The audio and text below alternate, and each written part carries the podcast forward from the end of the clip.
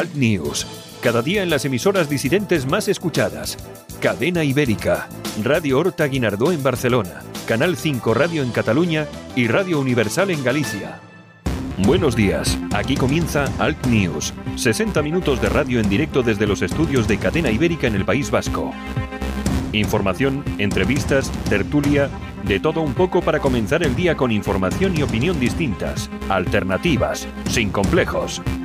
Santiago Fontenla y su equipo comienzan el día contigo. Allá vamos. Saludos súper cordiales. Estamos en los estudios de Cadena Ibérica en el País Vasco. Saludos a todos nuestros oyentes que nos escuchan a través de Cadena Ibérica, Radio Horta Guinardó, Canal 5, Radio y también Radio Universal en Galicia. Saludos cordiales. Javier Muñoz en la técnica, como siempre. Este que os habla, Santiago Fontenla. Nos esperan unos minutos de radio por delante que pensamos que hoy van a ser muy interesantes. Muy atentos. Gracias por escogernos. Vamos allá.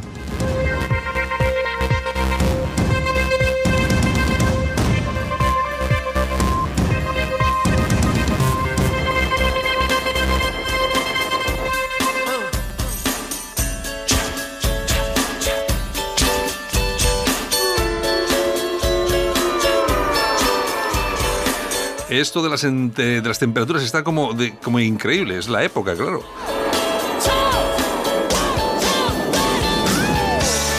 La mínima mínima, la mínima de verdad, está en Teruel. Tenemos 7 grados bajo cero, pero bueno, tenemos temperaturas muy frescas por toda España. 3 bajo cero en Albacete de mínima, 4 bajo cero en Ávila, 1 bajo cero en Badajoz, 3 bajo cero en Burgos, 3 en Ciudad Real, 4 bajo cero en Cuenca, 3 eh, bajo cero en Granada, Guadalajara, Huelva, Huesca, 3 también en bajo cero en Lérida. Bueno, y así hasta un, un buen número de provincias que van a sufrir las inclemencias del tiempo. También tenemos 4 bajo cero en Salamanca, y también en Toledo. Pero lo dicho, la mínima de verdad 7 grados bajo cero en Teruel y la máxima Santa Cruz de Tenerife 22 graditos que como siempre decimos ya la quisiéramos para nosotros.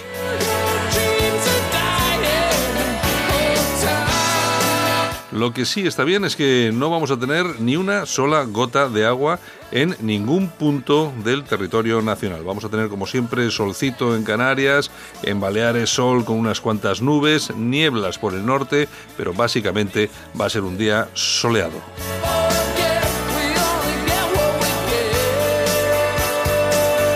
Los principales periódicos de tirada nacional y regional, que también los seis de regional que se venden bastante, muy a mi pesar, porque fíjate que tenemos, por ejemplo, a la vanguardia, que imagínese usted qué es lo que nos va a contar, pues vienen con las siguientes portadas y los siguientes titulares. El país, las exigencias de Vox abren un foco de inestabilidad en la alianza de la derecha. El prior del Valle de los Caídos rechaza exhumar a Franco en un escrito al gobierno. China avisa que usará la fuerza si Taiwán formaliza su independencia. Graduarse en París tras estudiar en Madrid nace el proyecto más ambicioso de campus transnacionales de la UE. Marruecos pide ayudas para sus estudiantes a cambio de frenar la migración. Extremadura reclama medidas a fomento tras el caos ferroviario del Año Nuevo. En el mundo, la mitad de los votantes del PSOE rechaza dialogar con Torra y pide aplicar ya el 155. Casado eh, homenaje a los caídos del RIF. Eh, Partido Popular y Ciudadanos eh, desdeñan el órdago de Vox sobre violencia de género.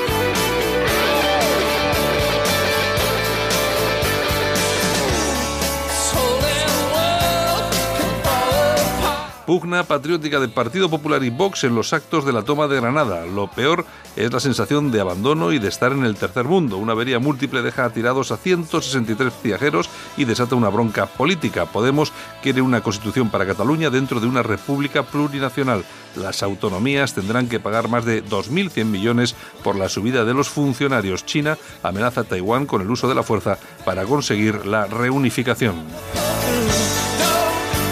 En la vanguardia, Vox exige a Partido Popular y Ciudadanos suprimir el plan antiviolencia machista, el saldo de nunca acabar, el anuncio del ayuntamiento de que frenaría la proliferación de vendedores ambulantes en los subterráneos de Plaza Cataluña es una mera declaración de intenciones. Las grandes cadenas adelantan las rebajas de enero ante la competencia del comercio online y Trump recurre a la soberbia ante el paso al frente de Mitt Romney.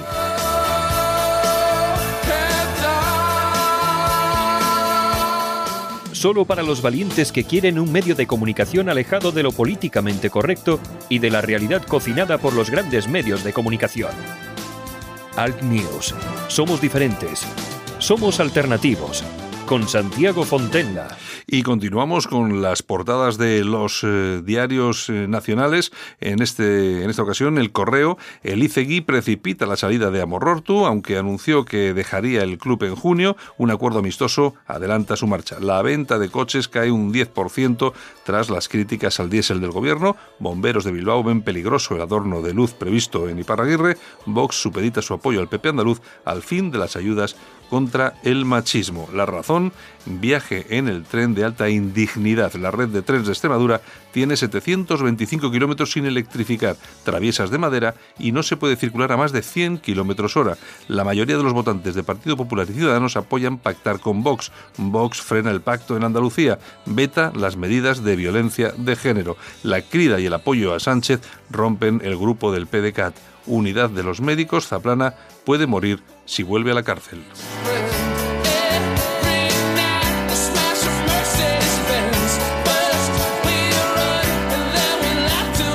Bueno, y nosotros que comenzamos programa, como siempre, los, eh, la revista de prensa con Yolanda Couceiro Morín. Y hoy vamos a tener pues, eh, una entrevista a una persona que nos parece muy interesante. Se trata de Manuel Cano, que es el presidente de la Sociedad eh, iberista. Eh, estas personas eh, están, abogan, trabajan, ya están trabajando de hecho por la unificación, por la unión de Portugal y España para constituir una sola nación. Eh, puede parecer una utopía, pero la verdad es que no son los primeros y tampoco van a ser los últimos que pongan sobre la mesa una cuestión de este tipo. ¿Qué es lo que quieren? ¿Por qué están trabajando? Vamos a entrevistarles, vamos a hablar con ellos, Armando Robles y yo mismo, dentro de unos minutos.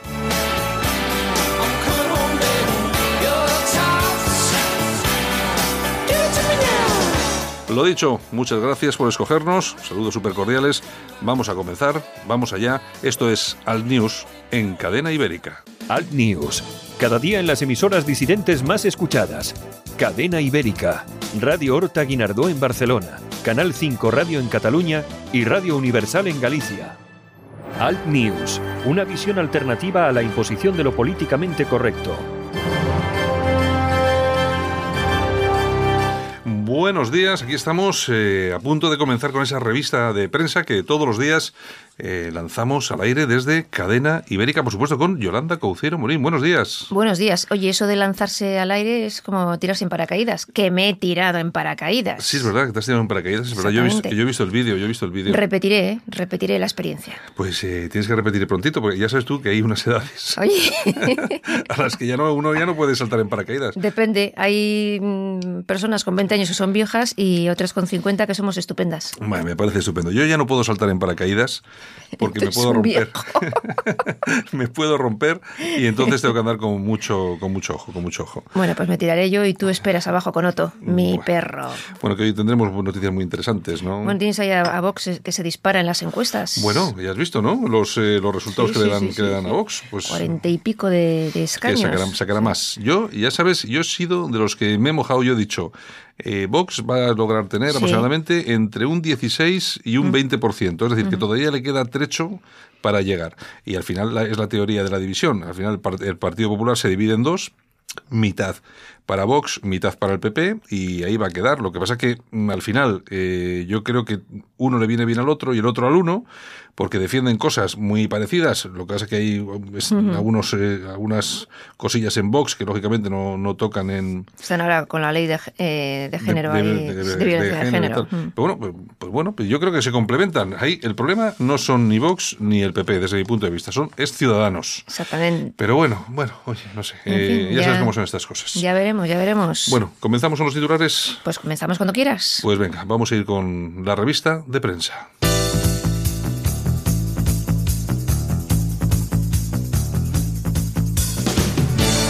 Ahora en Alt News, revista de prensa. Los titulares de los medios alternativos en Internet con Yolanda Couceiro Morín. Oye, suena hasta la taza. Fíjate que estoy tomándome un café y dejo, dejo ahí la taza y suena clink, clon, clon. Digo, pero bueno, ¿esto qué es? Está tomando café, café, café muy Ca- caliente porque hace mucho frío en Bilbao. Ca- Bajo, café bajo mañanero. cero esta mañanita pronto cuando me he levantado yo, ¿eh? Bueno, oye, no te lo pierdas. Ayer, eh, Teruel 7 bajo cero. Hoy aquí tres. Hoy aquí 3 Bajo cero. Bueno, pero, pero a nosotros eso no nos afecta. pues Somos de Bilbao, pues como son 25, ¿qué Eh, más da? Exacto, no nos afecta. son- podemos sobrevivir a ello perfectamente, incluso sin, sin calefacción y agua caliente. O sea, no, no, no somos así. Con un Falcon, simplemente con un Falcon sobrevivimos. No, y en el Falcon habrá de todo, ¿no? Habrá ducha, agua calentita, Lluvia salvaje. lluvia salvaje, wifi de esos del De giga todo. no sé qué. De todo, de todo, de todo. Bueno, ¿qué tenemos por ahí? Ay, señor, me río porque ha salido un meme también con una, un avión y pone Air Pedro. Er Pedro. Ay, señor. eh, Oye, es verdad que en este país, yo no sé, pero hay gente que no, no hace nada porque dedicarse tiene a... mucho tiempo libre. Tiene mucho tiempo libre, dedicarse a estas cosas, yo es que no acabo de pillarlo. No acabo de pillarlo. Ay, señor. Ahora hay que señor. tener imaginación. Bueno, eso, es- Efectivamente. eso es bueno. Si los- y, y es que el presida para eso y para mucho, ¿eh? Oye, nos hemos siempre, los españoles siempre eh, hemos tenido muy buen humor, incluso en los tiempos más difíciles, más complicados. Así que bueno, Eso oye, nos ha salvado. eh, eso nos ha salvado. Bueno, Bueno, pues comenzamos con el diestro.es. venga, dime. Dos marroquíes agreden a- y roban a una madre y a una hija en Zaragoza. Ujú. Los menores, por supuesto, atracaron a las mujeres cuando regresaban a casa, a tanto a la madre como a la hija, las pusieron de moratones que ni te cuento, y bueno, los han detenido y los han llevado, como no, al centro de menores, Claro. porque son menas, menores inmigrantes no acompañados. Últimamente estamos teniendo muchos problemas con los menas. Sí, ¿eh? sí, lo venimos advirtiendo. que era una cuestión de la que no se hablaba y fíjate los problemas que están dando eh, no solamente en el País Vasco que hay un gravísimo problema Sí, con sí. ellos sino en toda En España. toda España, en toda España. ¿Eh? Estos menas, claro que dicen menas, eh, son menores no acompañados. La mitad de las veces no son ni menores. Ni porque, menores. Porque dicen que son menores y luego tienen 35 años, que no es la primera vez que pasa. Que aparentan. Y luego, claro, vamos a ver, ¿cómo viene un chaval de 13, 14 años solo a España? ¿Quién lo manda? ¿Por qué? ¿De qué forma? ¿De qué manera? O sea, es que un chaval con 14 años no se escapa de, eh, yo qué sé, de Argelia o de no sé dónde. No sé. eh, Habría que, habría que estudiar un poco a ver qué pasa con todo eso. Bueno, Efectivamente. Bueno, bueno, bueno. Pues nos vamos a alertadigital.com. ¿qué tenemos? Los policías que custodian a Zaplana en el hospital impidieron a un grupo de jóvenes cantar un villancico. Resulta que el Orfeón Universitario, pues todos los años eh, va al hospital pues para animar a los enfermos, cantar un poquito, los villancicos y tal. Y bueno, cuando llegaron a la planta donde estaba Zaplana, pues los chavales preguntaron a ver si podían cantar un villancico allí donde estaba Zaplana y le dijeron que no, que, Que este preso está ahí incomunicado y que no lo puede eh, visitar nadie.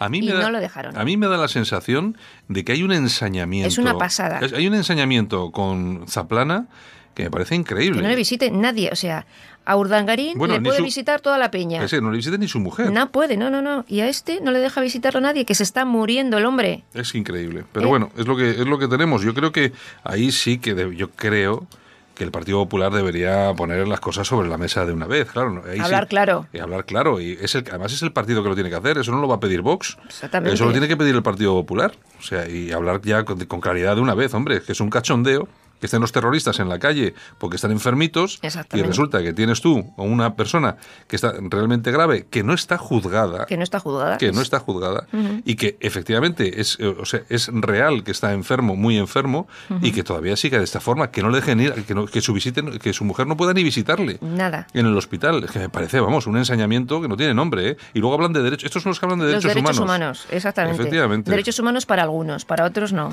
Exacto. Si ha sido del PP, no hay derechos humanos. ¿Qué más? Bueno, ramblalibre.com. Vamos con el digital de Enrique de Diego, que tiene... Exactamente. Marion Le Pen avisa. España va camino de los males de Francia. Hombre, Es muy importante que los españoles entiendan, ha dicho, eh, que el presente de Francia puede ser el futuro de España si no reaccionan a tiempo. el desarrollo del Islam radical en, la, en las periferias, sobre todo en los jóvenes, el terrorismo, la secesión cultural de las zonas del territorio, explosión de violencia e inseguridad, riesgo permanente de revueltas urbanas. Sí, no, es que las hay, eso ya está, la cosa está bastante clara. Hombre, vamos que a ver. todo esto está pasando, ¿eh? Sí, no estamos todavía en la situación de Francia, porque Francia de verdad está en una situación realmente muy complicada. Sí, sí, sí, sí. pero sí. bueno, que todo se anda, ¿eh? Al final eh, esto se complica y sobre todo como no hay nadie que haga nada, al contrario, el, famoso anuncio de, de, de, Zata- de el minuto de oro. El minuto de oro. O sea, somos, la, somos el país que más eh, refugiados, tal. Bueno, pues si te sientes orgulloso de eso me parece muy bien, pero claro, hazlo con tu dinero. O sea, Exacto, exacto. y con la seguridad de tu familia. Seguramente que tus hijas no tienen que sufrir todo este tipo de cosas. ¿Eh? Lo que pasa es que tienen que irse Solo a- las hijas de las demás. Claro, tienen que irse a vivir a Vallecas, ahí en un pisito, a ver qué es lo que le pasa. Claro, los barrios obreros, que los obreros son los que al final, los que Los más... que pagan los, todo los que esto. más Los que más sufren todo esto.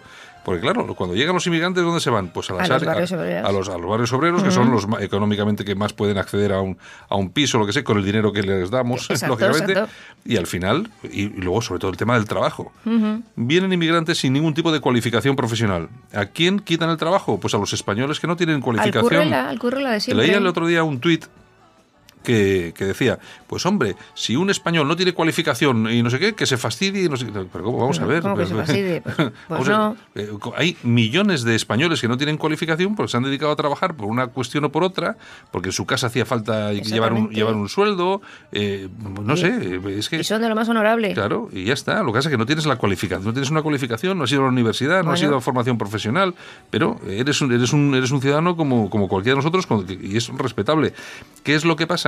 Que, hombre, vamos a ver, yo por ejemplo que hago este, este programa de radio, es muy difícil que venga un inmigrante y me quite a mí para ponerse él y hacerlo. Es muy, es muy complicado porque es algo muy, muy concreto. Sí, sí. Pero cuando tienes que hacer un trabajo, eh, como por ejemplo, eh, no sé, cómo hacer esto, lo de la uva, lo de la, lo fresa, la fresa, eh, hacer ser, cemento. ser hacer- exactamente trabajar en una obra, ser camarero. O sea, claro, el, el empresario dice, oye, ¿cuánto me el, el, el convenio cuánto me dice que tiene que cobrar ese señor? 1.200 más la paga. Y si cojo a este otro, Pues tenemos una subvención que vas Claro, a, pues vas a pagarle tal. Claro, es que al final es que el empresario también hace lo que le conviene económicamente. Por lo tanto, siempre sale perjudicado el, el obrero español. Bueno, Exactamente.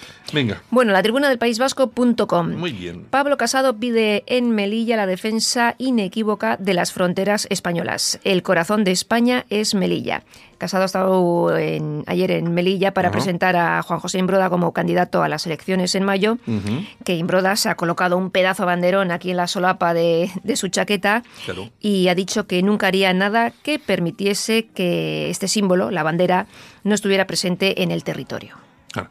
Eh, Hombre, vamos a ver. El Partido Popular se está poniendo las pilas. Yo siempre lo- Más se lo- tiene que poner, Sí, más. Pero, hombre, vamos a ver lo que hemos hablado aquí más de una vez. Todavía tienen muchos complejos. Pero yo creo que eso todo, vamos, es un, es un, es un buque tan grande que siempre hemos hablado de lo mismo, eh, que, que cambiar su orientación es muy difícil y hay que hacerlo muy poco a poco y hay que hacer una limpia, ahí, bueno, hay que hacer una limpieza de elementos subversivos, que luego fíjate que estos elementos que son los, eh, los que han mandado al Partido Popular eh, prácticamente A la M. a la, a la basura, son los que van a acabar en Vox. Seguro. Y Vox va a tener un problema con toda esta gente, porque estos son los que no tienen medida.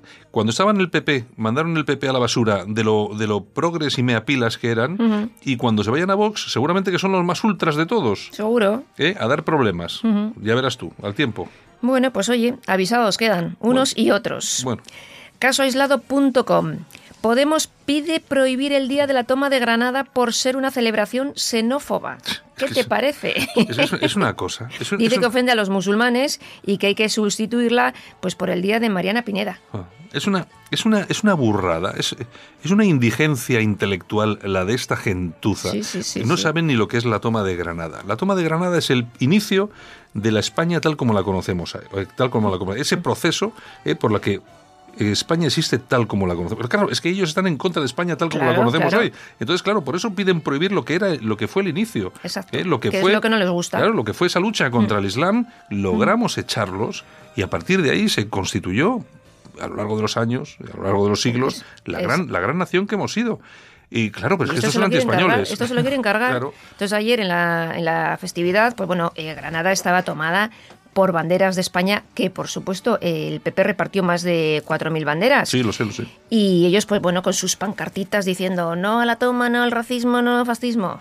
O sea, es que es alucinante. Es que yo no, no logro entender qué tiene de racista o de fascista un, eh, la conmemoración de un acto que se produjo, se produjo, fíjate, hace la cantidad de años, eso es. en la que simplemente los reyes católicos eran nuestros reyes, Mm. ¿eh? tomaron una ciudad que era nuestra y que estaba en manos del, invasor. Es como si ahora mismo eh, dijéramos, vamos a ver, eh, los héroes del 2 de mayo. Que no, no, que no, que no, que a mí que pelearan con la- contra los franceses y que fueran fusilada la gente y tal. Que no, no, eso es fascista. ¿Cómo que Es decir, cuando, cuando, cuando los españoles eh, luchamos por lo nuestro, recobramos nuestra, lo que es nuestro, ¿cómo que somos fascistas? ¿Pero de qué estás hablando? Pero es que esto es todo lo que no les gusta y todo lo que no controlan ellos son es fascismo, es- son, antiespañoles. Son antiespañoles. Entonces, ellos todo lo que todo lo que sea España, todo lo que sea reivindicar, es igual lo que pasa pues con el descubrimiento de América, Todo- todo la, la mal, misión, todo mal. la misión, la misión de los españoles en, en América, que fuimos no sé qué, que fuimos que fuimos a torturar, Sí, a robar. sí, sí, sí, Pero vamos a ver, aparecíamos allí con un barquito donde iban 40 tíos desmelenados, ¿eh? y usted me quiere decir que en 40 tíos desmelenados acabamos con medio continente de indígenas. Pero qué chorradas están diciendo. Eran superhéroes. Está demostrado que todo el oro que se sacaba en Hispanoamérica, a España solamente llegaba un 20% por ley. Un 20%. El resto se quedaba allí. Y con eso se hacían, pues, bueno, multitud de cosas. Y, y ahora, claro, oyes aquello y dices, no, no, es que nos llevamos todo. Estos dando lecciones siempre. Nos llevamos todo. Y, eh, por supuesto, arrasamos todas las vidas humanas Mm. que pudimos. Eso sí, eso sí. Eh, jamás hablan de lo que pasó en la ex Unión Soviética, No, hombre, lo no. que pues lo que pasó en Vietnam, eh, Que no ha pasado. Sí, que todo no ha eso pasado. en China, todo eso no ha pasado. No ha a mí me sorprende que siempre estemos hablando del, del genocidio, entre comillas, español en, Hispano- en Iberoamérica, Hispanoamérica, me gusta decir a mí, eh, y no hablemos nunca del genocidio comunista.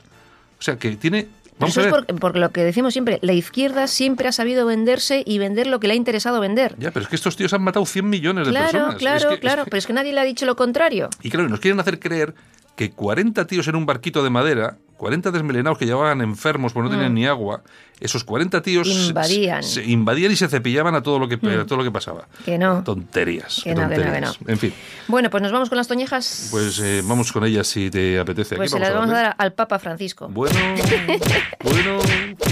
Seguro, seguro que se las merece. Ha dicho, mejor ser ateo que ir a la iglesia odiando a todo el mundo. Ay, cuánto echo de menos a Ratzinger. Mejor ser ateo que ir a la iglesia odiando a todo el mundo. Y, es- y, bueno, eso que era un mensaje para la izquierda, ¿no? Se, se conoce. Porque es que yo no para, nosotros no. Ya, porque yo Para mí no- como cristiana, pues qué yo- quieres te diga. Yo los odiadores profesionales son los de la izquierda. Pero es que el Papa es ateo. Ya Yo- mira, yo no sé, yo no sé lo que Ya será. no sé lo que es. Pero desde luego que a mí me representa poco y seguramente que a un alto número de católicos en el mundo tampoco. Pues me parece, no sé, pero bueno, así están las iglesias vacías. Que, no- que no las vaciamos nosotros, las vacían, vacían ellos, ellos, las, están ellos. vaciando ellos. Cuando ellos están con su mensaje permanente a favor de los inmigrantes, de que hay que acogerles, cuando se va a buscar a las familias de refugiados y en vez de traerse a los, a los cristianos, se trae a los musulmanes al Vaticano.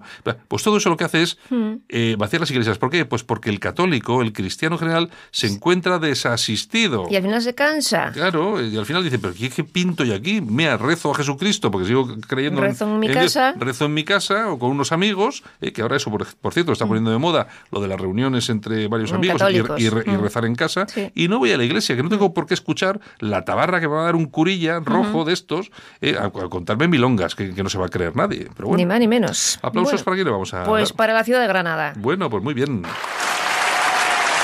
Será por la toma, ¿no? Porque ayer fue la toma y bueno, eh, Granada se inundó de banderas de España. Así que mm, felicidades y aplausos para ellos. Tú fíjate cómo son las cosas, Yoli. Eh, vamos a ver. Eh, ayer el Partido Popular eh, repartió 4.000 banderas de Sí. España para tener la toma. Mm, ¿Tú has visto algún vídeo? Ninguno. ¿Tú has visto algún vídeo del Partido Popular en- entrando en esto?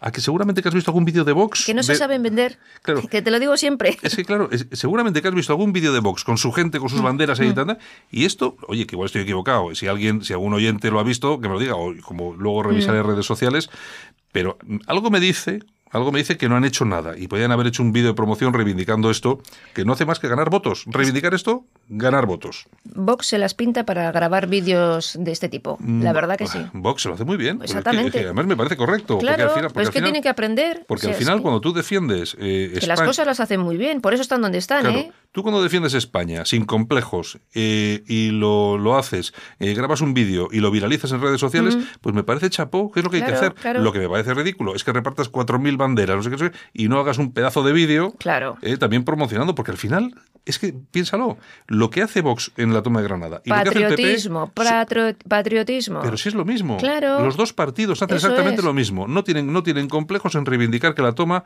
fue la toma y que Pues nos tenemos que promocionalo. Claro, nos tenemos que sentir orgullosos. Pero uno lo promociona y otro no lo promociona. Claro. Es lo que hay. Bueno, Así es. Bueno, ¿Alguna cosa más? pues hasta aquí hemos llegado. Pues venga. Mañana nos vemos, nos oímos. Besitos desde Bilbao. Venga, hasta luego, Yolanda. Abrigaros. Solo para los valientes que quieren un medio de comunicación alejado de lo políticamente correcto y de la realidad cocinada por los grandes medios de comunicación. Alt News. Somos diferentes. Somos alternativos. Con Santiago Fontenla. Como dueño del bar Manolo y como amante de lo casero, como mis croquetas, os recomiendo el seguro de hogar de línea directa. Palabra de Manolo. Los que valoran lo de casa saben que seguro es el mejor. Cámbiate al seguro de hogar de línea directa ahora desde 129 euros. 902-123-011. Consulta condiciones en lineadirecta.com. Alt News. Cada día en las emisoras disidentes más escuchadas. Cadena Ibérica. Radio Horta Guinardó en Barcelona. Canal 5 Radio en Cataluña y Radio Universal en Galicia. En Alt News, La Ratonera. Un espacio de análisis de la actualidad con Armando Robles y Santiago Fontenga. Críticos, ácidos, alternativos, otra lectura políticamente incorrecta de lo que sucede en España, Europa y el mundo, y no nos cuentan. Buenos días, Armando Robles, Buenos días, Santiago, ¿qué tal? desde Málaga. Oye, eh, ayer tuvisteis el día más caluroso de España. Pues si te puedes creer, me estoy enterando ahora. bueno, la verdad es que aquí, oye, es que sí, hay que, hay que, hay que corregir que salvo algún, salvo excepciones, la verdad es que solemos tener un invierno muy cálido en Málaga y demás. Sí, sí, Lo sí, que pasa es que siempre en invierno oscilamos en una media entre los 18 y los 24 grados. Sí. Con lo cual, pues bueno, la temperatura que hizo ayer, que es similar a la que ha hecho hoy, pues es la tendencia normal en cualquier invierno. ¿eh? Vale, vale. Oye, luego, si te parece, eh, hablamos un poco de la toma de Granada. Eh, Ah, sí, sí, bien, sí, pero bueno, que- pero de todas formas, vamos, hoy vamos a, vamos a charlar un rato con Manuel Cano, que es el portavoz de la Sociedad Iberista. Nos vamos hasta Madrid. Manuel, buenos días. Hola, buenos días. Bueno, oye, que a alguno le puede resultar raro esto de estos de los, iber- los iberistas. ¿Qué, qué, qué- qué es esto? Eh, más que nada para aquel que no tenga ni idea de qué es esto del iberismo, así, rápidamente una pinceladita. Bueno, lo primero, daros las gracias por darnos la oportunidad de, de darnos a conocer y bueno, el iberismo es básicamente eh, una propuesta que busca la unión política entre España y Portugal, básicamente. Es decir, que de dos naciones eh, surja una única. Exactamente, exactamente. Muy bien. Eh, Armando, ¿tienes alguna cosa para nuestro invitado? Pues hombre, mm, felicitar a Manuel por esta iniciativa eh, que en los tiempos que corre todo lo que sea unir, pues es sumamente positivo.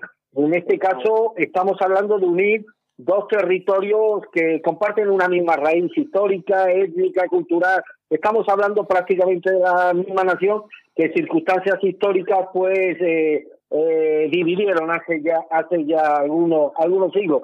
Hay una hay una cuestión eh, bueno, mm, he estado consultando el diccionario de la, de la RAE, de la lengua española, y define el liberismo como una doctrina que propugna la unión política o el mayor acercamiento de España y Portugal.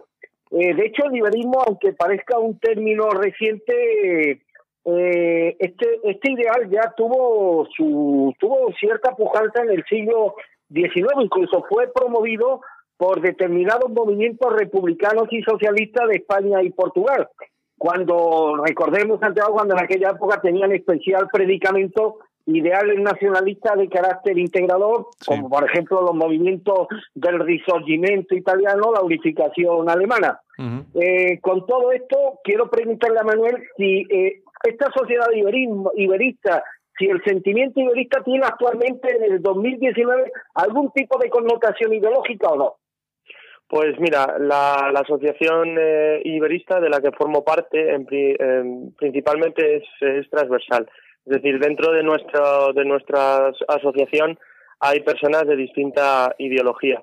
Eh, nosotros lo que buscamos básicamente es eh, crear desde abajo. Es cierto que el liberismo eh, tiene unas connotaciones en muchos aspectos que son ideológicas y políticas, principalmente porque hubo dos, eh, me, me, gusta mucho yo como historiador que hayas hecho este apunte histórico que es muy interesante porque hubo dos eh, vías ¿no? iberistas, una como muy bien has dicho que se llamó como federalista republicana, que tenía claramente una connotación, como muy bien has apuntado, eh, pues republicana e incluso podemos decir proto-socialista, eh, pero también hubo un iberismo que se llamó fusionista, ¿no? que defendió una figura muy interesante que es Sinibaldo de, de Más, que buscaba una unión simétrica entre dos naciones, incluso Sinibaldo de Más era defensor de una idea monárquica, ¿no? de ambos de ambos países.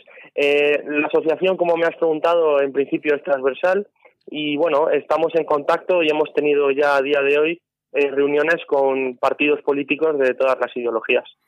Eh, eh, Manuel, dos cositas por mi parte. Mm, mm, la idea del liberismo, no sé, pues vosotros estáis en este tema, me imagino que algo sabréis o por lo menos os llegará algún comentario. ¿Cómo se ve desde la Casa Real, por ejemplo? Pues eh, hemos intentado contactar con, con, la Casa Real, evidentemente, como somos todavía una asociación que está en crecimiento, eh, nos han contestado, nos han dicho que a corto plazo era poco viable, ¿no? Todavía llegar a una reunión, pero bueno, nosotros estamos, como te digo, abiertos a cualquier propuesta, no nos queremos cerrar eh, ninguna ninguna solución para el futuro y contemplamos que una pueda ser monárquica. Es verdad que es complicado, ¿no? Eh, sobre todo eh, no nos olvidemos que aunque Portugal tiene una historia eh, monárquica muy antigua, es un país republicano. Pero bueno, en principio estamos dispuestos, como ya te digo, que es eh, parte de nuestro ADN, el hablar con cualquier formación política y con cualquier ideología buscando cualquier solución para el futuro. Hay una cosa que está muy clara y es que nosotros, por lo menos a, Portugal, a los portugueses, eh, la mayoría de españoles, creo, creo que no me equivoco, Armando, si lo digo, es que siempre hemos considerado a Portugal una nación hermana y a los portugueses unos hermanos. Y además, creo, creo, que, creo que en el más estricto sentido de la palabra, somos muy cercanos, somos muy parecidos, etcétera, etcétera, etcétera. Eh, eh, el liberismo a la, a la, hora de conseguir esa, esa unión trataría igual a las dos naciones a pesar de que una es mucho más grande que la otra a nivel poblacional, territorio, económicamente. ¿Sería un tratamiento exactamente igual? Eh, eh, totalmente. De hecho, eh, una de las primeras confusiones que tenemos que, resolver cuando decimos que somos iberistas es que, bueno, el iberismo, o al menos el que nosotros defendemos, no supone la anexión eh, de España, eh, o sea, de Portugal por parte de, de, España, pese a que, como muy bien has apuntado, es un país eh, bueno mucho más grande, con una economía mucho más grande. Nosotros buscamos una unión que sea absolutamente simétrica, para también un poco entender el sentimiento que puedan tener esos, esos portugueses, que al fin y al cabo son una, una nación histórica. También. está claro. Armando. Sí, si hay dos países en Europa que comparten una unidad geográfica, eh, son indudablemente Portugal y España. Eh, esta unidad geográfica se manifiesta en una larga frontera común, creo que de más de 1.200 kilómetros, comparten un río, tienen el mismo clima, prácticamente la misma economía, la misma cultura, la misma raza, y además ambos países, España y Portugal, han participado de una historia a veces común, a veces paralela, pero que han tenido una evolución coherente y muy diferenciada del resto de, Europa. Y un argumento más en favor de esa unidad entre España y Portugal lo tenemos a través del ejemplo del idioma portugués, que es muy parecido al español. De hecho, existe una, una similitud léxica del 89%, es decir, mucho más que, que la similitud que pueda existir entre el español o el castellano con el catalán, con el italiano o con el francés. Yo creo que estos son argumentos de peso pues para reivindicar esto que estos amigos de la sociedad liberista están reivindicando con pocos medios, pero con mucho tesón y voluntad. Mi pregunta, Manuel, es si este argumento, este propósito de una posible unión política entre España y Portugal está teniendo calado en la, en la nación hermana. Pues eh, justo hace, creo que recordar que fue un año, un año y medio, hubo una encuesta en Portugal que situaba que más o menos la mitad de los portugueses vería con buenos ojos directamente una unión una unión política efectiva. Si nos vamos a una mejora de las relaciones y incluso a definir España como una nación hermana y que esa relación sea la más estrecha, nos vamos a más del 85%. O sea que evidentemente queda mucho por hacer porque, en fin, vivimos en el siglo XXI y las cosas no son tan fáciles como muchas veces nos gustaría, pero creemos que, que, se, que se puede hacer. Lo único que, bueno, tenemos que darnos a conocer y tenemos que dar a conocer el iberismo en general eh, por supuesto en España, pero evidentemente también en Portugal. Sí. A mí la idea me parece más que estupenda, pero más allá de lo que es simplemente decir que esto hay que unirlo porque sería una cosa muy, muy bonita y muy bien, pero al final eh, hay que ir pues a las cosas del día a día. ¿Qué gana? ¿En qué nos beneficiamos? Tanto los españoles como los portugueses y atención, también Europa. ¿Qué ganamos todos con esa unión?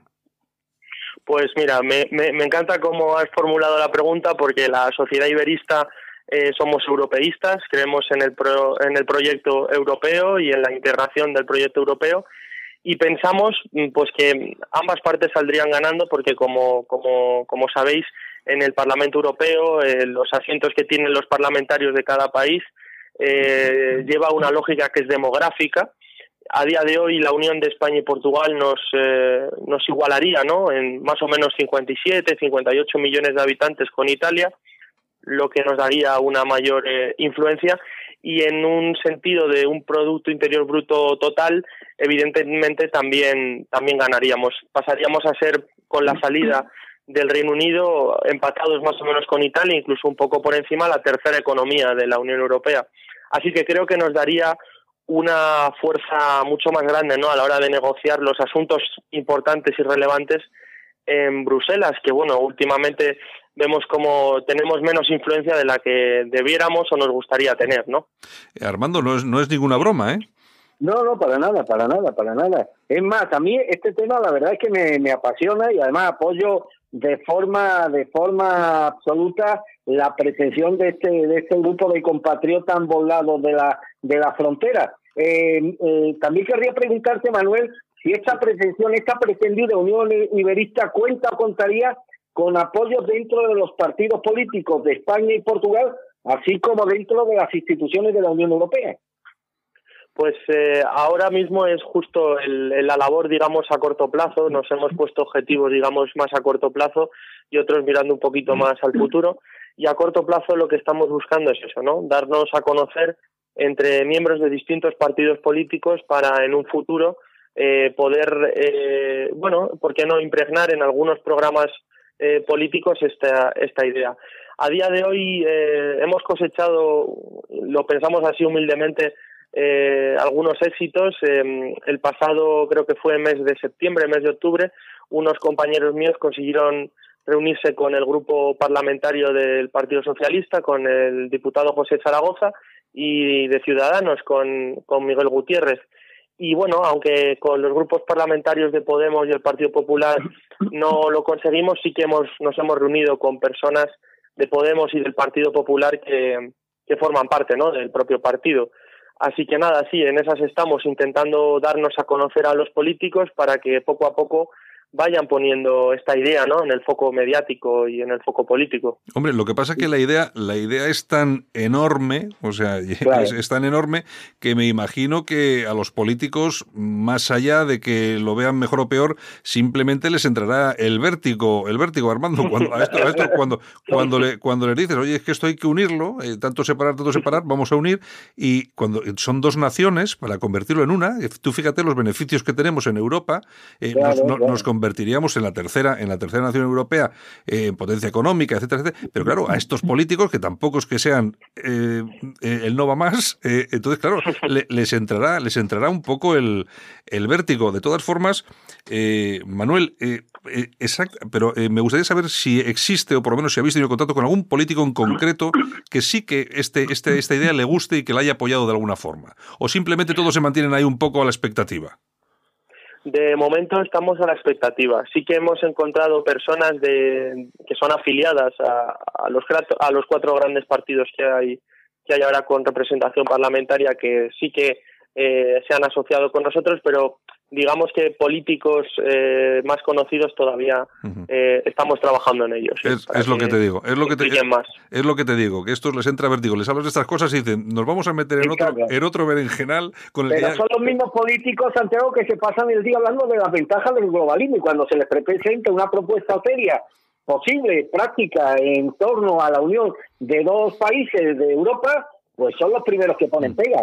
Yo, eh, Manuel, tú que me imagino que conocerás Portugal pues muy bien, porque estás metido en esta, en esta, en esta historia tan, tan bonita. Aparte de las encuestas, eh, el, portugués de, la calle, pues yo sí que conozco que hay incluso localidades en Portugal bastante fronterizas con España, que incluso se ponen banderas de España para adornar determinadas fiestas y tal.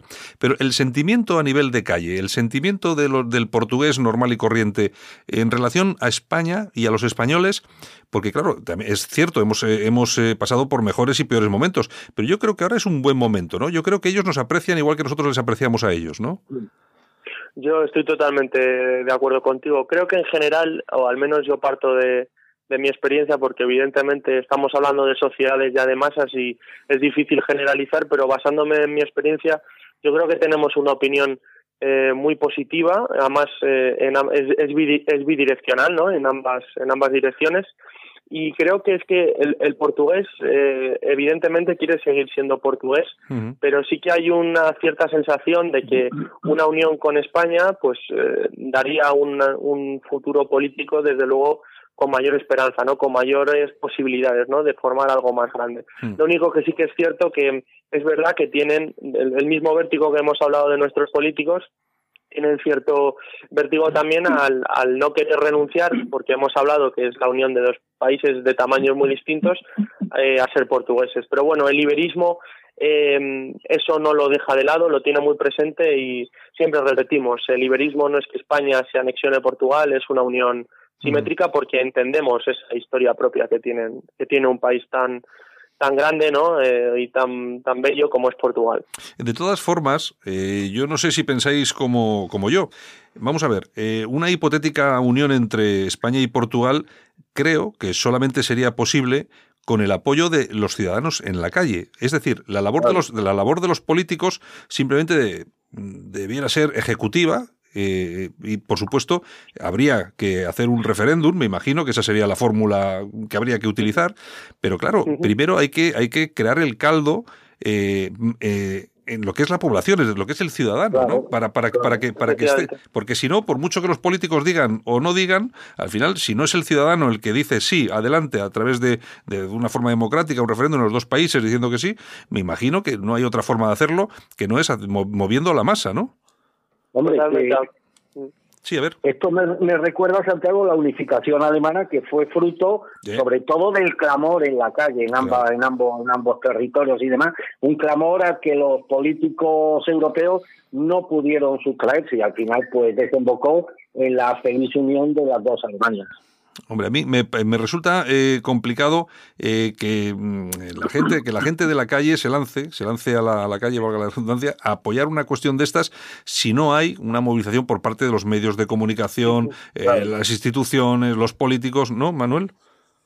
Sí, por parte de la asociación es muy importante para nosotros no solo el, llegar a la meta de la Unión Ibérica, ¿no? sino el cómo conseguirlo, porque tenemos muy presente la, una gran verdad que acabáis de, decir, y es que si mañana proclamamos una unión ibérica, eh, mm. prácticamente estaría condenada al fracaso. Nosotros lo que queremos es, previamente a esa proclamación, eh, crear la Unión Ibérica, mm, digamos, de facto, para que la proclamación política no sea ningún, no, sea traumática en ninguna de las dos partes, ¿no? Que equiparemos, eh, pues, fiscalidades, que equiparemos leyes y, bueno, en realidad, al formar parte de la Unión Europea a los dos países ya tenemos muchas cosas construidas, ¿no? Mm, Algo tan obvio como una misma moneda y unas fronteras que están abiertas, ¿no? Que no, no existen, ¿no? Según, eh, según vosotros, entonces, eh, eh, el resultado de esa unión, ¿cómo se llamaría? Pues la, la, verdad que es algo que todavía no, no, no nos parece evidentemente relevante, ¿no? Pero no lo priorizamos, pero bueno, podría ser Iberia, Unión Ibérica, eh, bueno, hay, hay muchos nombres eh, que hemos barajado y que de hecho alguna vez hemos debatido y digamos que no tenemos uno en concreto. Mm. Estamos más eh, trabajando a corto plazo. ¿Y la, y la- y la forma política? ¿Qué sería? Pues, eh, Sí, dime. sí, dime. No, dime, Dime, dime. ¿cuál, no, ¿cuál sería la, la forma política en en que se formaría ese nuevo Estado? Que se- eh, vamos, a ver, ¿qué sería- que- vamos a ver, lo que hoy conocemos como Portugal, ¿qué sería a partir de mañana? O, y, o lo que conocemos como Cataluña, ¿qué sería a partir de mañana? Nos gustaría crear un Estado federal, principalmente por por la realidad histórica eh, del, de los bueno en el caso sobre todo en el caso español por la realidad histórica y por aceptar esa eh, diversidad cultural que hay dentro de la de la península ibérica Sí, pero Manuel, entonces pero Manuel, cuando, cuando hablamos de un Estado federal, ¿a qué nos referimos? ¿A Portugal y España o a Portugal y más cosas? Pues eh, principalmente eh, no sería, o sea, en ese sentido no estaríamos hablando de Portugal y España, sino de una división territorial, digamos que en, más pequeña, ¿no? En, Ujú. en- en federaciones.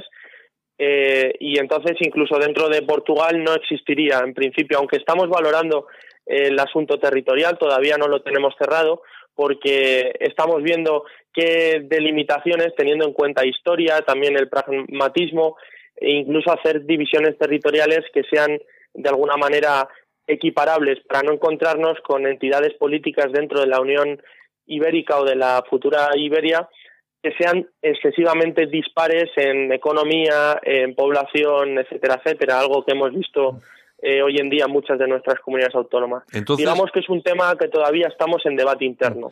Claro, porque eh, aquí tenemos dos problemas, eh, que yo me lo imagino. Eh, crearíamos un Estado federal en el que, por ejemplo, las, eh, los, las autonomías separatistas que tenemos ahora, eh, pues hombre, eh, aplaudirían con las orejas, o haríamos una redistribución territorial totalmente nueva, eh, eh, que he creído entenderte. Sí, en un principio eh, las dos opciones están abiertas.